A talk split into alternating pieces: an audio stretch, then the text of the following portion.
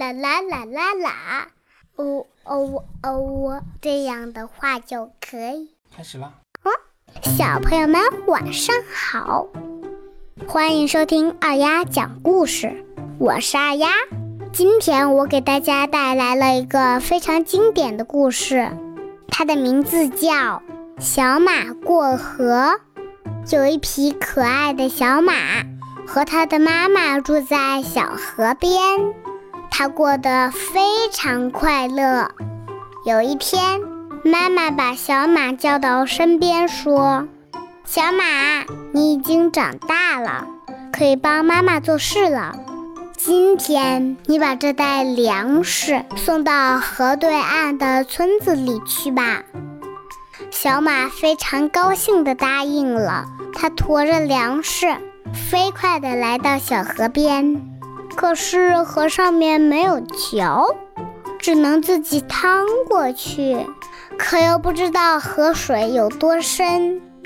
犹豫中的小马一抬头，看见正在吃草的牛伯伯。小马赶紧跑过去问牛伯伯：“你知道那河里的水深不深啊？”牛伯伯抬起他高大的身体，笑着说：“不深，才到我的小腿。”小马高兴地跑回河边，准备趟水过河。可他刚一迈腿，忽然听到一个声音说：“小马，小马，千万别下去，这河可深了。”小马低头一看。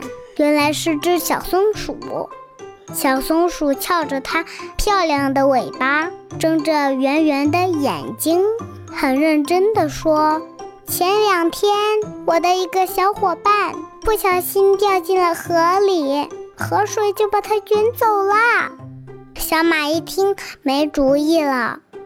牛伯伯说：“河水浅。”小松鼠呢，又说：“河水深。”这可怎么办呀？他只好回去问妈妈。妈妈老远的看见小马低着头驮着粮食又回来了，心想他一定是遇到了困难了，赶紧跑过去问。小马哭着把牛伯伯和小松鼠的话告诉了妈妈。妈妈安慰小马说：“咱们一起去看看吧。”小马和妈妈又一次来到了河边。妈妈说：“这个你还是亲自去试试吧。”小马小心地试探着，一步一步地趟过了河。河水既没有牛伯伯说的那么浅，也没有小松鼠说的那么深，只有自己亲自试过才知道。小马开心地对妈妈说。妈妈，谢谢您。然后他转头向村子跑去。他今天特别高兴。有的时候，我们不能光听别人的意见，就像马妈妈所说的，只有自己尝试了才知道。但是也一定不要盲目的去尝试。如果我们是小松鼠呢？冒险尝试。